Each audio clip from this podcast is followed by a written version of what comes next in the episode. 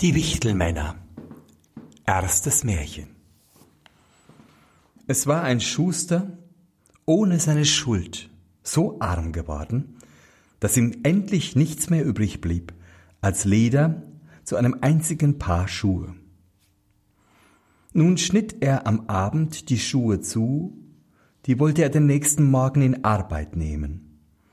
Und weil er ein gutes Gewissen hatte, so legte er sich ruhig zu Bett befahl sich dem lieben Gott und schlief ein.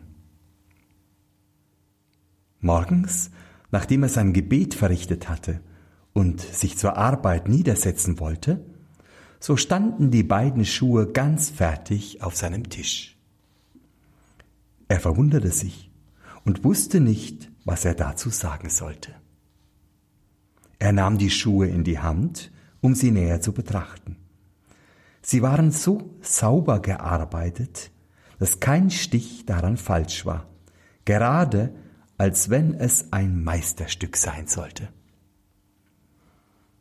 Bald darauf trat auch schon ein Käufer ein, und weil ihm die Schuhe so gut gefielen, so bezahlte er mehr als gewöhnlich dafür, und der Schuster konnte von dem Geld Leder zu zwei Paar Schuhen erhandeln. Er schnitt sie abends zu und wollte den nächsten Morgen mit frischem Mut an die Arbeit gehen. Aber er brauchte es nicht, denn als er aufstand, waren sie schon fertig. Und es blieben auch nicht die Käufer aus, die ihm so viel Geld gaben, dass er Leder zu vier Paar Schuhen einkaufen konnte. Er fand frühmorgens auch die vier Paar fertig. Und so ging's immer fort. Was er abends zuschnitt, das war am Morgen verarbeitet.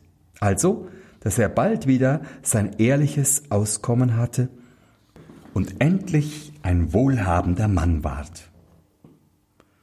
Nun geschah es eines Abends nicht lange vor Weihnachten, als der Mann wieder zugeschnitten hatte, dass er vor Schlafengehen zu seiner Frau sprach, wie wär's, wenn wir diese Nacht aufblieben, um zu sehen, wer uns solche hilfreiche Hand leistet?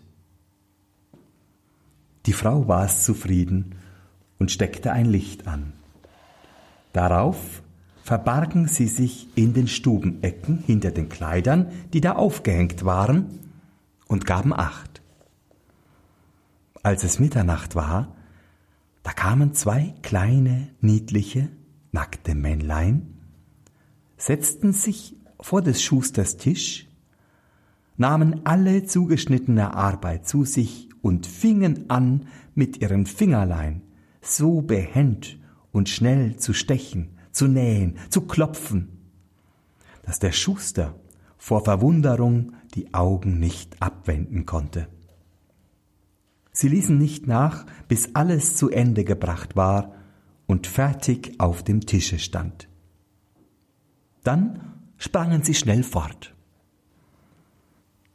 Am anderen Morgen sprach die Frau, die kleinen Männer haben uns reich gemacht.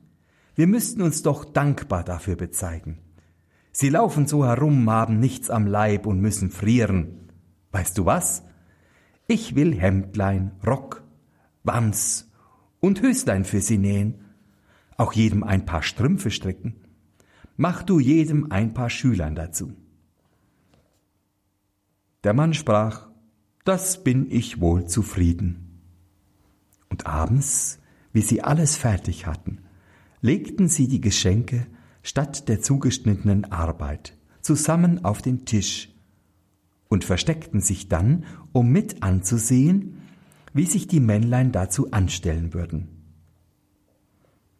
Um Mitternacht kamen sie herangesprungen und wollten sich gleich an die Arbeit machen.